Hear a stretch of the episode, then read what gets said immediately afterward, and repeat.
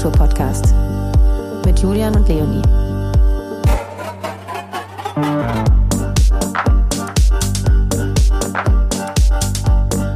Diese Folge wird unterstützt von Lemonade. Liebe Sarah, Sarah Wild, herzlich willkommen bei uns. Schön, dass du heute bei uns bist. Ja, vielen Dank für die Einladung.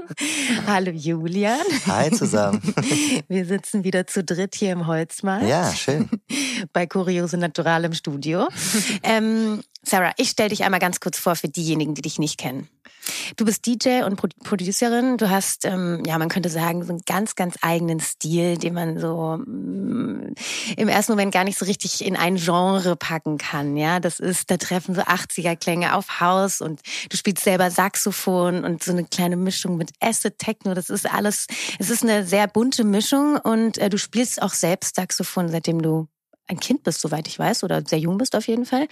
Und man könnte sagen, äh, ich habe es ja jetzt selber auch erlebt, ähm, Du äh, ja, überraschst und begeisterst die Meute immer wieder aufs Neue. Äh, jetzt gerade auf der Tonbühne hast du auch zum ersten Mal, glaube ich, gespielt. Da würden wir nachher auch gerne nochmal ähm, drüber sprechen. Hast eine ganz besondere Art und Weise, deine Musik zu äh, auszuwählen. Und ähm, man hört auch in deinen eigenen Kreationen ähm, diesen Stil ganz deutlich raus. Ähm, außerdem bist du Teil des Labels Teil der Verwirrung und Gutzeit und hast ähm, ja und feines Tier. Das darfst du mir gerne zuflüstern. Und feines Tier, danke für diesen Hinweis. Erzähl uns doch mal ein bisschen was von dir. Ähm, ja, wie bist du zur Musik gekommen? War das schon immer dein Traum, Musikerin ähm, zu sein? Tatsächlich komme ich aus einer Musikerinnenfamilie. Also ich bin bei meiner Oma aufgewachsen und äh, sie ist Gesangslehrerin. Und tatsächlich habe ich schon als kleines Mädchen immer die Sängerinnen im Nebenraum gehört, wie sie ihre Vokaltonleitern gesungen haben. Ähm, ich höre das immer noch. Also eher so klassisch oder was waren das so? Das war ganz klassischer ja. ähm, Gesangsunterricht, den meine Oma da gegeben hat und auch immer noch gibt mit 89 Jahren. Cool. Ähm, und deswegen hatte ich damit halt schon früh zu tun. Und ähm, mein Vater ist auch Musiker, der hat damals in einer Hardcore-Band gespielt, die heißt Party Killing. und dann, als ich so vier, fünf war, hat er dann aktuellen aktuelles Bandprojekt begonnen. Ähm, das ist so eine Surfrock-Band. Los Bandito ist auch relativ bekannt. Ja, kennt man. Genau, und da, und da war ich dann ja. halt ähm, auch immer mit auf Tour. Ich war auch schon als kleines Mädchen immer mit dem Casablanca irgendwie da im Backstage unterwegs. Also ähm, ich kenne das sozusagen schon, auch so dieses Tourleben schon aus frühester Kindheit und habe auch damals schon irgendwie im Chor gesungen und Flöte gespielt. So, das ist jetzt keine mhm. ähm, große Musik gewesen, aber mit acht habe ich dann halt das Saxophon gelernt. Ja. Genau. Und dann habe ich auch eine ganz klassische Jazz-Saxophon-Ausbildung gehabt, habe auch in einer Big Band gespielt und habe das wirklich irgendwie 15 Jahre lang richtig klassisch gelernt und dann auch mit elf mit dem Klavier angefangen, was ich dann halt auch über Jahre gespielt habe und was jetzt auch mittlerweile eigentlich mein Lieblingsinstrument ist. Und ähm, ja, genau, deswegen, also ich hatte schon immer viel mit Musik zu tun und auch so durch die Familie halt schon früh Kontakt zu allen möglichen Sachen da. Also eine richtige Familiendynastie könnte man schon eigentlich sagen. Eine, Musi eine Musikerdynastie. Ja, vielleicht tatsächlich, ja. Da müssen deine Eltern ja, also ist das für deine Eltern auch wichtig gewesen, dass sie dich da ähm, in diese musikalische Richtung auch ähm, mitschubsen, so ein bisschen? Also für meine Oma war das sehr wichtig. Die hat auch jeden Tag darauf geachtet, dass ich übe. Auch ähm, während ich pubertiert habe sozusagen, mhm. wurde jeden Tag darauf Wert gelegt, dass ich zehn Minuten mindestens übe. Und sie war da auch sehr, sehr streng. Ähm, damals natürlich blöd, heute im Nachhinein danke. Also es war nicht immer nur Spaß sozusagen? Nein, überhaupt nicht. Also so diese Routine und so diese, ja, ja, die, ja, so da dran zu bleiben und so, das ist natürlich wie bei allem einfach nicht einfach. Mhm. Ne? Total. Ja. Ähm, erklär uns oder erzähl uns doch auch nochmal, wo hat dein Weg dann tatsächlich begonnen äh, mit dem DJen und äh, welcher Club war es vielleicht auch, der dann so deine, deine erste Residence war oder der, der Ort, wo du gestartet bist? Ähm, also ich habe erstmal so als Saxophonistin angefangen und habe erstmal mit verschiedenen DJs ähm, Auftritte gehabt und das hat mich dann relativ schnell gelangweilt, weil man halt eigentlich meistens nur auf seinen Einsatz gewartet hat und irgendwie der DJ sozusagen da vorne sein Ding gemacht hat und dann irgendwie alle 30 Minuten Sarah komm mal ran, so mhm. nach dem Motto.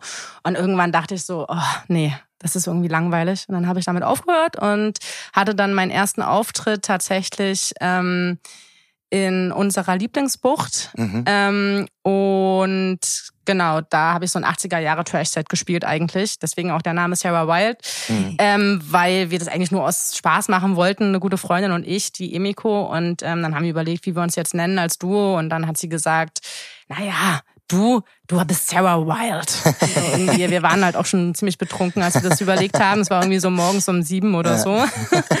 naja, ähm, genau. Und danach hatte ich eine seriöse Booking-Anfrage aus dem Chalet und ich wusste gar nicht warum und habe dann da irgendwie mit Traktor und Saxophon da irgendwas gemacht, ja. keine Ahnung, so ein Warm-up-Ding. Ähm, ja, und da hatte ich dann mal einen Gig dort und dann irgendwie relativ schnell im Sisyphos und dann bin ich auch ziemlich schnell im Kater dann ähm, zu meiner Veranstaltung gekommen die ich jetzt auch schon, ja, die ich drei Jahre gemacht habe, tatsächlich, mhm. die Gutzeit. Mhm. Und ist es so, ähm, wie ist dein Gefühl, ähm, äh, wachsen die DJs eigentlich mit den Clubs oder wachsen die Clubs eher mit den DJs? Wie siehst du das? Oh, das, das, also ich glaube, das füttert sich schon gegenseitig tatsächlich. Also ähm, die KünstlerInnen sind natürlich unglaublich wichtig für die Clubs mhm. ähm, und genauso ist es natürlich wichtig für den DJ oder für die KünstlerInnen, ähm, ja, die Clubs zu haben. Es ist also irgendwie mhm. schwer zu beantworten, finde ich. Mhm. Du produzierst ja auch selbst. Ähm, ich glaube, so dein erstes Release war äh, auch äh, vor zwei Jahren jetzt, oder? Ne? So. Ja, genau, auf, auf meinem eigenen Label. Genau. Da hast du äh, mit in Kooperation mit Stubi, ne? Genau, mit Ken Subi. Ähm, der ist mein Mentor und ah, ja. ähm, steht mir immer bei allen möglichen Fragen immer mit Rat und Tat zur Seite. Mhm. Nach wie vor? Nach wie vor, ja. Also wenn ich irgendwie nicht weiterkomme, zu Hause sitze und ich weiß, wie ich mein Space Echo irgendwie umstellen kann, dann rufe ich ihn an ähm, und äh, bin verzweifelt und technisch überfordert ab und zu und dann ist er immer ganz ruhig und geduldig und erklärt mir immer ganz genau, was ich machen muss. Ja. Wie gehst du da so, wie gehst du so an so Releases ran? Also kommt das einfach so oder äh, planst du die oder? Ich setz mich hin und dann schaue ich, was passiert. Ja. also, aber tatsächlich, manchmal habe ich auch natürlich schon Skizzen im Kopf oder irgendwie so eine Art Idee, die mich über Wochen nicht mehr loslässt mhm. und ähm, ja, und wenn ich mich dann ransetze, dann habe ich das natürlich irgendwie im Hinterkopf und versuche das natürlich irgendwie aufzufangen. Mhm. Da kommt natürlich auch deine Vergangenheit äh, dir wirklich zugute, ne? dass du da einfach so eine bestimmte, so eine, so eine musikalische Denke vielleicht einfach auch schon hast. Ja, das kann sein. Also ich musste mich jetzt nicht in die Harmonielehre ja. reinlesen, wie andere KünstlerInnen, die ich kenne, die da irgendwie nochmal bei Null anfangen. Das muss ich mhm. natürlich nicht. Mhm. Aber natürlich muss ich trotzdem mich komplett in die Technik einarbeiten, weil das natürlich ein ganz anderes Musizieren ist, als ja. jetzt mit ähm, so normalen hm. analogen Instrumenten. Tickst du da vielleicht ein bisschen, weil du jetzt auch vom Instrument kommst und so ein bisschen melodischer als manche andere, denkst du, oder? Das kann ich nicht so genau einschätzen. Also mir fällt es jetzt schon schwer, also so ganz glitschig zu werden. Also jetzt habe ich ja gerade einen Release gemacht, wo ich einen Track habe, der ein bisschen glitschiger ist. Das mhm. war jetzt irgendwie am Anfang der Pandemie. Das war auch so genau das, was ich damals gefühlt habe tatsächlich. Mhm. Ähm, so uh, einfach Chaos. Mhm. Ähm, aber würde ich jetzt auch nicht so sagen. Mhm. Jetzt ist ja, jetzt sind wir bei der Pandemie. Ähm, das ist jetzt ja auch schon wieder äh, anderthalb Jahre her. Wir sind ja quasi, also gefühlt, gefühlt zumindest ähm, in den letzten Zügen. Ähm, beschreib doch mal, wie das bei dir reingehauen ist, wie du dich erstmal gefühlt hast und wie jetzt vielleicht aktuell der Status quo ist. Ja, natürlich war das am Anfang ein großer Schmerz. Ähm, der ganze Sommer wurde abgesagt und auch irgendwie alles darüber hinaus. Das konnte man natürlich erstmal schwer fassen, schwer realisieren. Vor allem, wenn man halt ähm, hauptberuflich als Künstlerin arbeitet, ist es natürlich erstmal, ja, wie bei allen halt äh, ein Riesenschock gewesen. Also, aber ich glaube, für mich als freiberufliche Solokünstlerin nicht so schlimm wie für Institutionen wie Clubs, mhm. weil ich muss nur für mich alleine einstehen. Ich habe nicht irgendwie noch 100 MitarbeiterInnen, die ich da irgendwie durchzehren muss, sozusagen, ne? Deswegen glaube ich, bin ich echt mit einem blauen Auge davongekommen. Ich hatte einen Monat, wo ich echt unglücklich war, depressiv war, was weiß ich, so wie wahrscheinlich viele gewesen sind. Viele waren wahrscheinlich erstmal existenziell überfordert und äh, wussten nicht wohin und so. Es wurde ja auch schon tausendmal besprochen. Mhm. Ähm, aber ich habe mich dann einfach relativ schnell einfach aufs Studio fokussiert und habe dann einfach produziert und habe tatsächlich auch, ich habe ein Studium angefangen irgendwie vor zwei Jahren, habe mich dann einfach irgendwie dahin Bisschen beschäftigt. Ja, dahin orientiert und habe dann hm. einfach versucht, da so viele Scheine wie möglich zu machen. Was einfach, hast du studiert? Ähm, ich studiere Medienwissenschaften noch mhm. im, im, an der TU, mhm. genau im Master und ähm, habe das jetzt einfach irgendwie durchgehauen über den Winter und bin da jetzt auch scheinfrei, weil ich einfach dachte, cool. komm, okay, cool. jetzt sind keine Gigs und so und dann habe ich einfach halt so viele Kurse wie möglich belegt. Das war ja eh alles online, was ich super fand und dann also auch sozusagen, um sich so ein bisschen auf der anderen künstlerischen Seite, also dem, dem Background sozusagen zu beschäftigen, sich da auch weiterzubilden. Ja, tatsächlich, das Studium hat jetzt nicht so viel mit meiner künstlerischen Karriere zu tun. Das habe ich noch irgendwie so ein bisschen gemacht, weil mir so ein bisschen teilweise der Content gefehlt hat. Also ich habe mir gewünscht, dass ich noch ein bisschen mehr ähm, Wissen mir irgendwie anlesen kann mhm. auf anderen Ebenen, also nicht nur auf der musikalischen Clubebene, weil ich finde, man wird dann schnell so ein bisschen verbissen und so ein bisschen engstirnig irgendwie. Mhm. Und ähm, das setzt mich dann immer so unter Druck. Also ich mhm. denke dann auf einmal nur noch über irgendwelche Gigs nach und ähm, darüber, wie ich weiterkommen kann. Und ich habe gemerkt, dass es dann so krampfig geworden ist. Und deswegen habe ich mir gewünscht, dass ich dann noch eine andere Ebene irgendwie in mein Leben holen kann, dass es nicht so nur dieses, uh, dieses mhm. Verbissene wird. Das hat man ja jetzt auch gerade ähm, von vielen Künstler und Künstlerinnen gehört, dass sie einfach sich so ein bisschen von dieser, von diesem Kopfkino auch lösen mussten, mussten. Mhm. und äh, im Zweifel auch ein zweites Standbein sich so ein bisschen erarbeiten, richtig? Weil ähm, aktuell ist natürlich wieder sehr, sehr viel möglich. Ähm, die letzten anderthalb Jahre war kaum was möglich, jedenfalls nicht im legalen Raum. Und ähm, scheint zumindest nicht so richtig krisenfest zu sein. Ja, ja richtig. Und ich meine, jetzt mhm. gerade sieht man ja auch, dass sich ähm, da wieder Veränderungen ähm, auftun, also eher ins Negative, wenn man sich die Zahlen anguckt. Insofern, es ist so unsicher. Deswegen verstehe ich das total, auch sein Hirn irgendwie mit anderen Inhalten dann mal zu füttern. Ähm, ja, also kann ich gut nachvollziehen. Sarah, du hast ja die Zeit nicht nur für äh, deinen Kopf genutzt und für die Musik und für tolle Produktionen, sondern äh, dir ist ja auch was ganz anderes, sehr, sehr Schönes noch ähm, passiert, in Anführungszeichen. Äh, können wir, darf ich dich darauf ansprechen? Ja, sehr gern. Also ja, mein Freund und ich, wir haben uns dazu entschieden, ähm, Eltern zu werden und sind tatsächlich im April dann auch Eltern geworden. Ja. Und ja, jetzt haben wir ein kleines, ein kleines Töchterchen. Die gerade eben auch hier war und ganz bezaubernd süß ist. ähm, gleichzeitig, wie fühlt es sich denn an? Wir hatten ja jetzt lustigerweise gerade einen ganz kurzen kleinen äh, Schnack auch noch mit einer anderen Künstlerin, die bei uns ins Studio reingeschneit ist, ähm, die auch DJ ist. Wie fühlt es sich an, jetzt ähm, DJ zu sein, Mama zu sein, so zwei unterschiedliche, wirklich sehr unterschiedliche Welten auch zu leben? Du hast ja auch ähm, relativ zügig dann wieder angefangen. Und ähm, wie schaffst du da den Spagat zwischen Mama und ja, das ist natürlich wahnsinnig schwierig. Ähm, Habe ich auch unterschätzt, muss ich sagen. Also ich hatte, also mir war es sehr wichtig, dass ich schnell wieder auflegen kann, weil das einfach irgendwie mein Traum ist und ich jetzt keine Lust hatte, irgendwie ein Jahr lang nicht zu arbeiten. Und mein Freund, ähm, danke an dieser Stelle an Philipp, äh, mein Freund hat mir das dann auch möglich gemacht und ist zu jedem Auftritt dieses Jahr mitgekommen, hat bei mhm. jedem Auftritt sozusagen Carlotta, äh, unsere Tochter, genommen und ähm, hat auf sie aufgepasst. Also mhm. manchmal nachts, manchmal tagsüber, je nachdem. Es war immer so ein bisschen anders. Ähm, teilweise auch irgendwie in, in Holland oder in Polen, keine Ahnung. Und ähm, ja, da hat er mir auf jeden Fall ähm, einiges möglich gemacht. Ähm, aber es gab natürlich total krasse Situationen. Zum Beispiel mein erster Auftritt war nach fünf Wochen bei Hör. Mhm. Und danach, danach lag ich eine Woche im Bett, weil es einfach zu früh war, weil ich mich einfach überschätzt habe körperlich. Mhm. Und danach ist mir, ja, also ja, danach ähm, ging es mir wirklich nicht so gut. Ich konnte dann wirklich kaum laufen. Ich hatte echt Schmerzen und war dann wieder im Bett und hatte dann schon wirklich Sorgen, wie das dann im Sommer werden sollte. Mhm. Weil ich mhm. dachte so, Gott, wenn ich jetzt nach fünf Wochen irgendwie immer noch solche Schmerzen habe, wie soll ich dann jetzt den ganzen Sommer über auftreten, um Gottes Willen. Und ähm, es war dann auch tatsächlich erstmal schwierig. Also ich war nach zwei Stunden dann schon immer echt kaputt.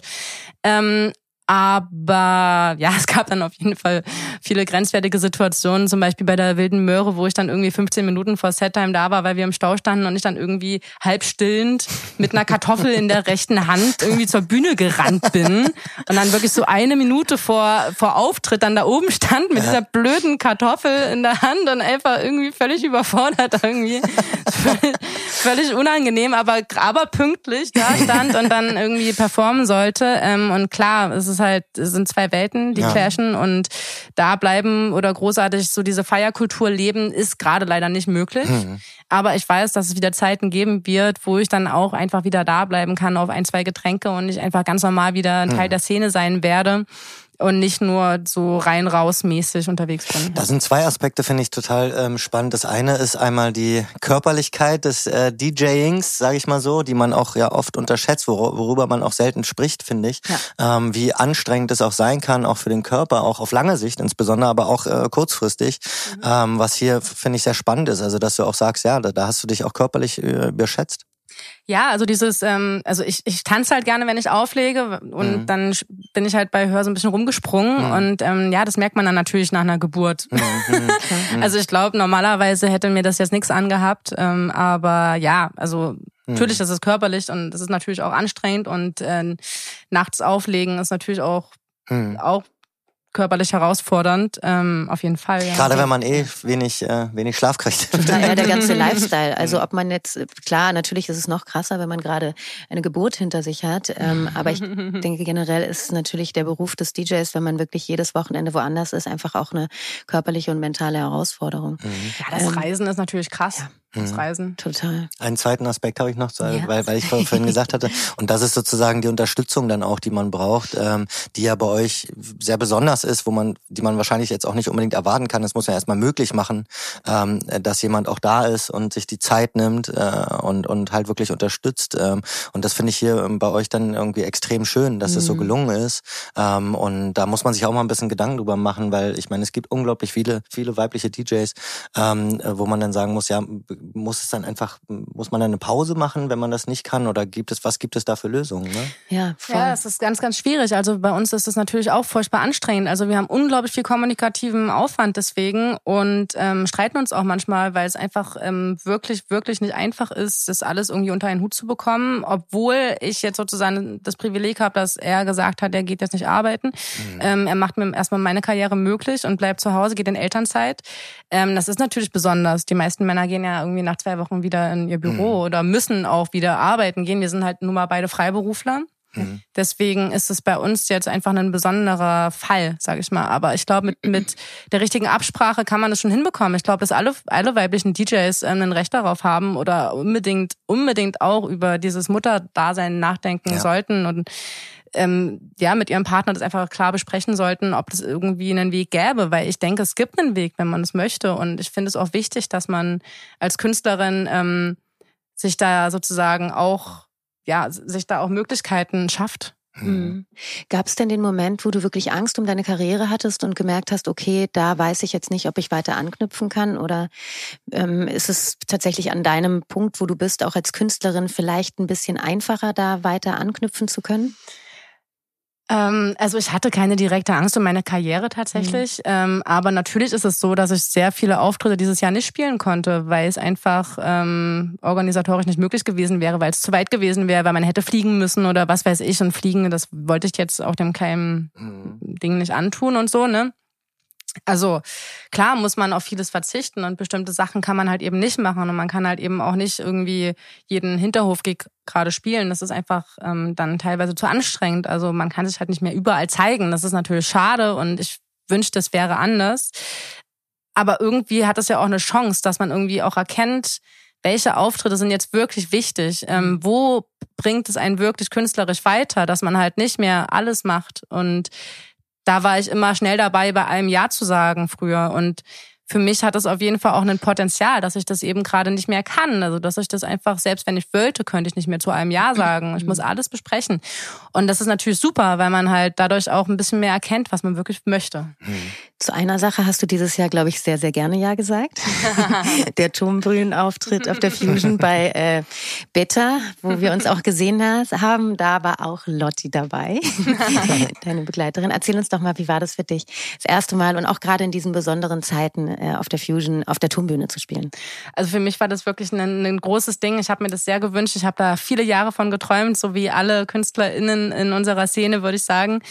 Und ähm, ja, dann kam auf einmal aus dem Nichts dieser Anruf äh, mit der Anfrage und mir ist es auch tatsächlich so ein bisschen entglitten. Also ich bin, ich habe sehr emotional reagiert. Ich saß irgendwie gerade im Auto auf dem Weg zu meiner Geburtstagsparty, auf der du auch warst. Yeah. Und ähm, irgendwie habe ich, also die Frage kam, ob ich da, ob ich Lust habe, da zu spielen, und ich war wirklich so, ja, ja, ja. ähm, und bin fast schon, ja, ich bin wirklich fast emotional geworden. Es war ähm, toll.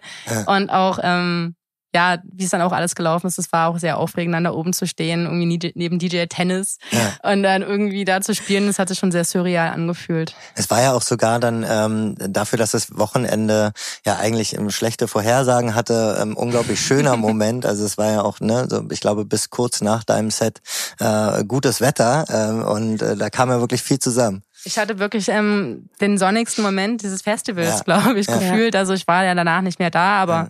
ich hatte auf jeden Fall ein gutes, gutes Wetterchen da. Und äh, eine gute Crowd, die dich, glaube ich, auch die gesamte Zeit Voll. da wirklich getragen hat. Total. Es waren wirklich viele Freunde da. Es war, war wirklich großartig. Ja, das war toll. Ähm, wie, nun hat man das Gefühl, es geht irgendwie ja weiter. Ne? Die Szene hat sich wieder so ein bisschen berappelt. Alle spielen. Du sagtest es gerade selber. Plötzlich kommen wieder viele Anrufe Hilfe. Ähm, es fühlt sich so ein bisschen an wie früher. Es fühlt sich so ein bisschen an, es ist wieder alles beim Alten. Wie ist denn da dein Gefühl? Ähm, wo, wo siehst du denn die, die Musik jetzt in diesem Winter oder auch Anfang nächsten Jahres? Also ich fände es persönlich gerade immer noch sehr, sehr schwierig mit dieser 2G-Regelung, einfach aus dem Grund, weil es einfach nicht hundertprozentig sicher ist. Man sieht immer wieder die Schlagzeilen, Ausbruch bei 2G-Party etc. und so. Und das verunsichert mich natürlich als Künstlerin. Das ist halt nun mal mein Arbeitsumfeld. Ich bin darauf angewiesen, ich muss spielen und ich weiß, dass 2G nicht sicher ist. Das, das wissen wir alle. Und ich finde es einfach schade, dass, dass man dann auf solche Modellprojekte wie das, was die Clubkommission vorgestellt hat, mit dem PCR-Testkonzept, mhm. klar, teuer, dass man darauf einfach gar nicht eingeht. Also ähm, ich hätte mir schon gewünscht, dass da vielleicht noch ein paar andere Möglichkeiten in Betracht gezogen ja, hm. worden wären.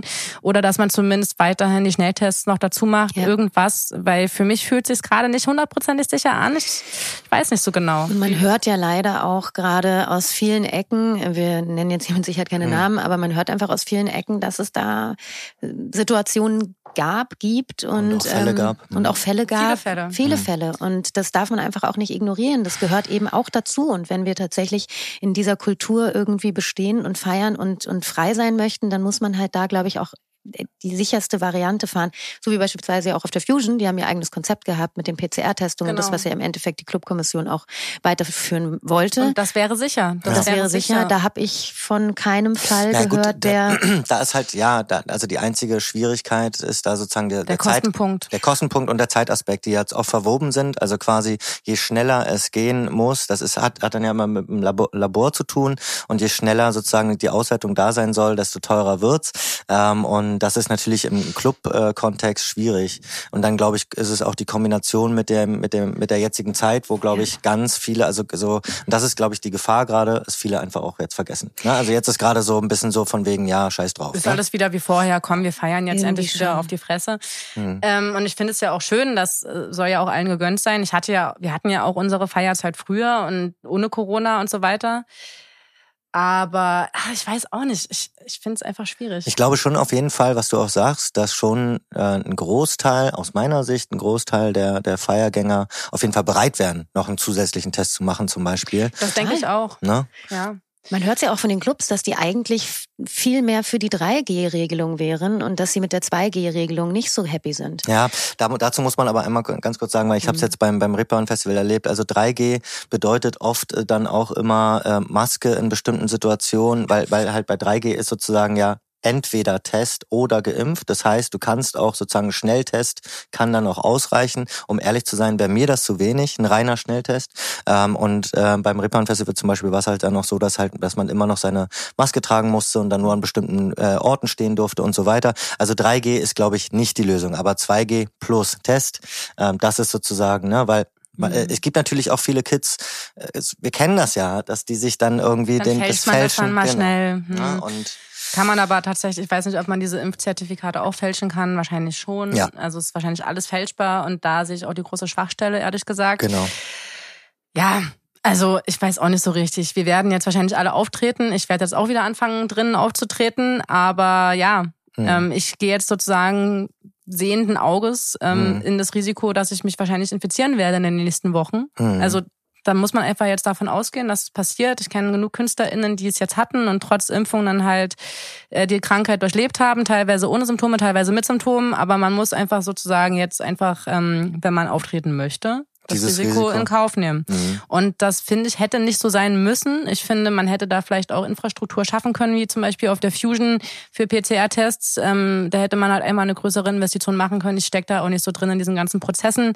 Aber ich glaube, wenn man da an der richtigen Stelle eine große Investition gemacht hätte, hätte man diese PCR-Test ähm, Nummer bestimmt auch irgendwie durchziehen können. Mhm. Die Unterstützungen gab es ja im Endeffekt, das Geld war ja da. Ich meine, wir mhm. sehen es ja an allen Ecken und Enden. Das ist jetzt ja auch nicht nur die Clubkultur. Also wenn ich jetzt gerade sehe, dass irgendwie, ich glaube bei Bayern und bei Dortmund dürfen jetzt wieder 70.000 Leute im Stadion. Ne? Also äh, und, und ich meine, da wird da wird die ganze Zeit durchgegrölt und und, und gesoffen. Ne? Also das ist mindestens aus meiner Sicht genauso gefährlich.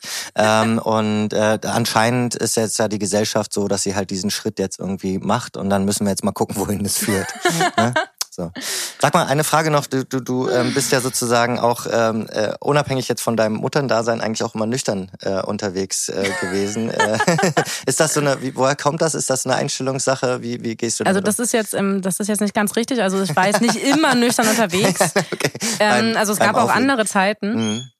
Aber beim Auflegen habe ich es schon meistens nüchtern gehalten, ähm, einfach aus dem Grund, weil ich schon relativ lange in der Szene bin. Ich habe halt früher viel an Bars gearbeitet und ich kenne halt einfach unglaublich viele KünstlerInnen und Akteurinnen. Und irgendwie muss ich sagen, dass ich halt viele Personen einfach in Zuständen gesehen habe, in die ich selber nicht kommen wollte. Also es ist leider so, dass ich, ich wollte das einfach für mich nicht. Ich hatte halt keine Lust auf diesen, auf diese Backstage-Schattenrealität. Mhm. Und deswegen habe ich mir halt von vornherein gesagt, okay, wenn du dich jetzt für diesen Schritt entscheidest und auflegst, dann versuchst du da einfach ähm, dich nicht mit auf ja dich in eine andere Richtung irgendwie mhm. zu entscheiden. Deswegen habe ich da einfach relativ strikt drauf geachtet. Also natürlich vor allem bei auf, bei Auftritten außerhalb. Also in Berlin ist es mir natürlich auch mal passiert, mhm. dass ich mal da geblieben bin und mhm. mir da irgendwie einen reingesoffen habe ähm, oder ja. was auch immer. Ähm, aber jetzt so außerhalb, wenn man auch noch die Reise hat etc., dann habe ich da schon drauf geachtet. Mhm. mhm. Und ist wahrscheinlich auf jeden Fall auch der, günst, äh, der günstige, der günstige auch. das auch. Das ist auch Nur darum ans Geld denke. Und natürlich auch der sehr viel gesündere Weg. Ja, ja. Ähm, du hast es vorhin trotzdem gesagt und ähm, das Wort Backstage ist jetzt auch schon sehr viel gefallen Fall. Ähm, du hast äh, von klein an eigentlich auch schon Backstage-Bereiche sehen dürfen und natürlich kommt man in der Berliner Nacht- und Kunst- und Musikszene nicht um den Backstage-Bereich drumherum, was natürlich auch ganz elementar zu dieser ganzen Szene dazugehört.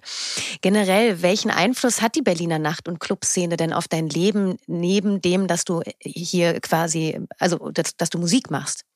Ja, also ich, ich habe natürlich ziemlich, ja, ich habe viele Jahre einfach nur als ja, als, als feiernde Person sozusagen hier in Berlin zugebracht und ähm, in dieser Zeit natürlich, ja, viel über, über diese Feierkultur ähm, mitgenommen natürlich. Also diese Zeitlosigkeit, dieses ähm, kein Ende haben, ja, dieser Ausstieg aus seinem Alltag, was man so alles so mit damit identifiziert, das habe ich halt über Jahre so gelebt und es war eine wahnsinnig tolle Zeit, ähm, in der ich mir über keine Probleme dieser Welt Gedanken gemacht habe. Ich habe auch damals keine Nachrichten gelesen. Es war einfach eine super schöne hedonistische Zeit, mhm. genau. Und ähm, Jetzt ist es natürlich, finde ich, ein bisschen anders. Ich finde, die Zeiten haben sich so ein bisschen geändert. Jetzt haben wir irgendwie die Corona-Krise und diverse andere Themen irgendwie auf dem Zeiger, die Klimakrise. Und ähm, tatsächlich ist es so, dass ich jetzt diese Art von Leben nicht mehr so für mich führen möchte. Mhm. Also, dass ich jetzt ein bewussteres Leben möchte und nicht mehr einfach nur an allem vorbeischauen will. Einfach nur, weil die Sachen so präsent sind, dass es nicht mehr so möglich ist. Ähm, aber dennoch freue ich mich total darauf, dass ich irgendwann wieder ganz normal in die Feierszene gehen kann, ganz normal in Clubs gehen kann und einfach mal wieder alles vergessen kann. Das mhm. fehlt mir total. Wie seht ihr das eigentlich? Also äh, mal kurz, wo wir darüber gerade sprechen. Dass auf der einen Seite hat man sozusagen, sag ich mal, den, den Hedonismus und vielleicht auch Sodom und Gomorra, was jetzt ja auch so ein bisschen erwartet wird, auch nach der Krise, sage ich mal so, ob jetzt vielleicht so eine große Welle kommt oder ob vielleicht doch eher jetzt sozusagen sozusagen so eine größere Achtsamkeit, eine, eine größere Vorsicht oder auch ähm, sozusagen Fragestellungen eher in, in, der Generation aufkommen. Wie seht ihr das? Es geht, geht das beides oder ist das irgendwie, äh, wird es da eine Tendenz geben? Also ich sehe das schon teilweise bei jüngeren Menschen, ähm, dass da nicht dieser pure Hedonismus gelebt wird. Also ich, ich weiß nicht, ob ich mir das irgendwie nur einbilde, aber ich habe das Gefühl, dass da schon mehr Bewusstsein da ist, Fridays for Future etc. Also mhm. ich erinnere mich nicht an so eine starke ja an so eine starke Protestkultur, äh, als mhm. ich als ich in dem Alter gewesen bin. Da war ja vielleicht auch Hedonismus der Protest, oder? Also war ja eine Gefühlt, Form von. Ja, ja, es ist auch eine politische Entscheidung zu sagen, so hey, ich mhm. entscheide mich jetzt gegen das ist gegen alles. Ich ja. mache hier einfach nur meine Party und mhm. trinke hier meinen Sekt und so.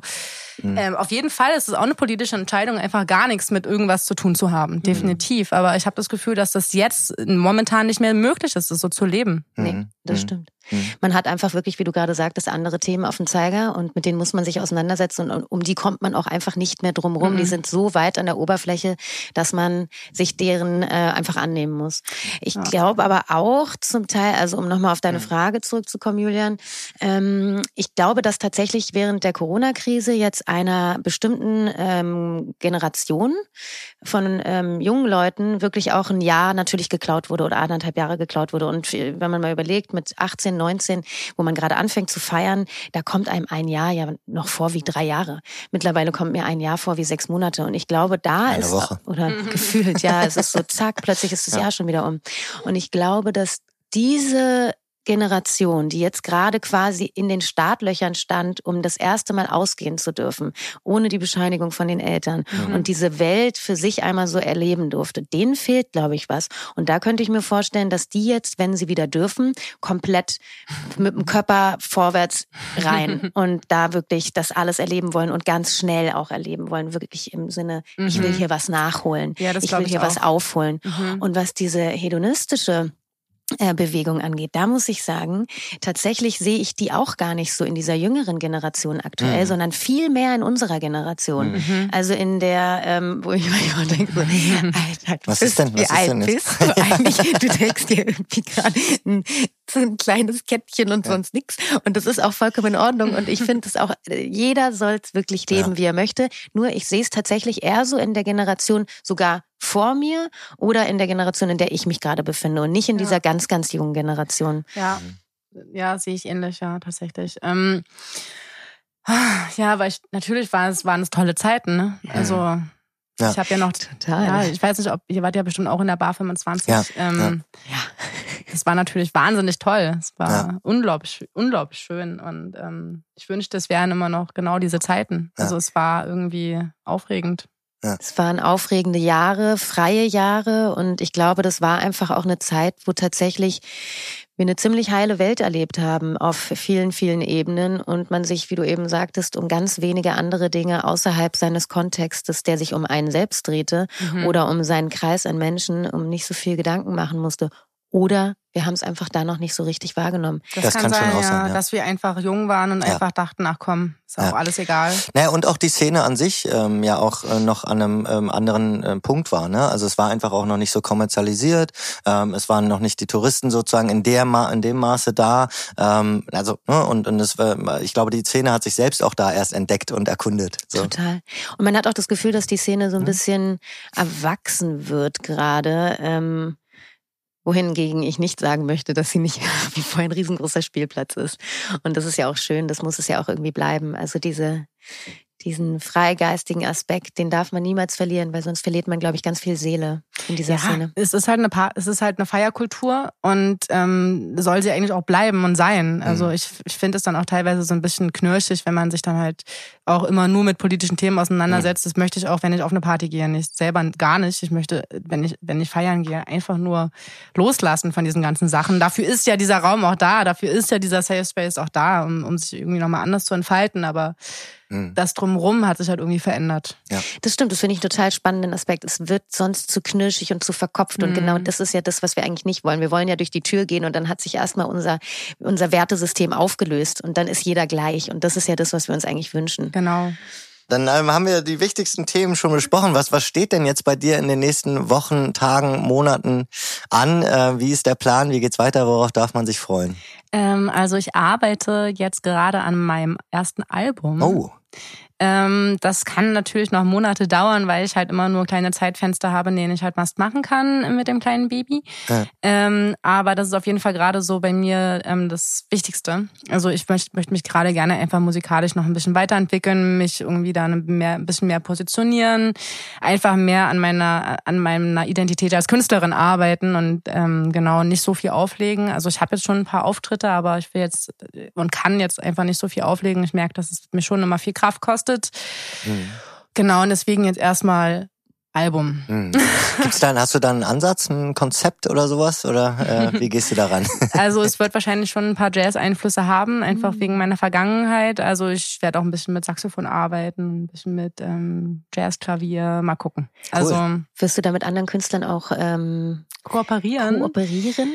Darüber habe ich mir noch gar keine Gedanken gemacht. Also ich bin erst seit äh, zwei Tagen wieder hier mhm. und ähm, war jetzt fünf Wochen außerhalb und mhm. ähm, genau und werde das die nächsten Wochen an dem Konzept feilen. Ach, schön. Spannend. Sehr, sehr spannend. Und ähm, darfst du ein bisschen was über die Gigs erzählen, die jetzt in nächster Zeit anstehen? Wo können wir dich besuchen? Wo können wir zu dir tanzen? Ach Gott, ähm, also ich spiele, ja, in, in Berlin spiele ich jetzt tatsächlich bei der Katerblau Cluberöffnung. Mhm. Und dann halt viele Sachen außerhalb, irgendwie ja. in Holland und in Köln, keine Ahnung, Deutschland. Also, Im Kater werden wir uns auf jeden Fall sehen, glaube ich. ist am 22. meine ich, oder? ja. Ich glaube, das wird auf jeden Fall auch nochmal ein großer Knall, wenn der Kater tatsächlich wieder so richtig, richtig aufmacht. Viele gute, wundervolle KünstlerInnen, die wir jetzt lange nicht sehen und hören durften, äh, sind, glaube ich, mit am Start. Mhm. Ähm, haben wir ein Date, oder, Julian? Definitiv, definitiv. Da freuen wir uns drauf. Auf jeden Fall.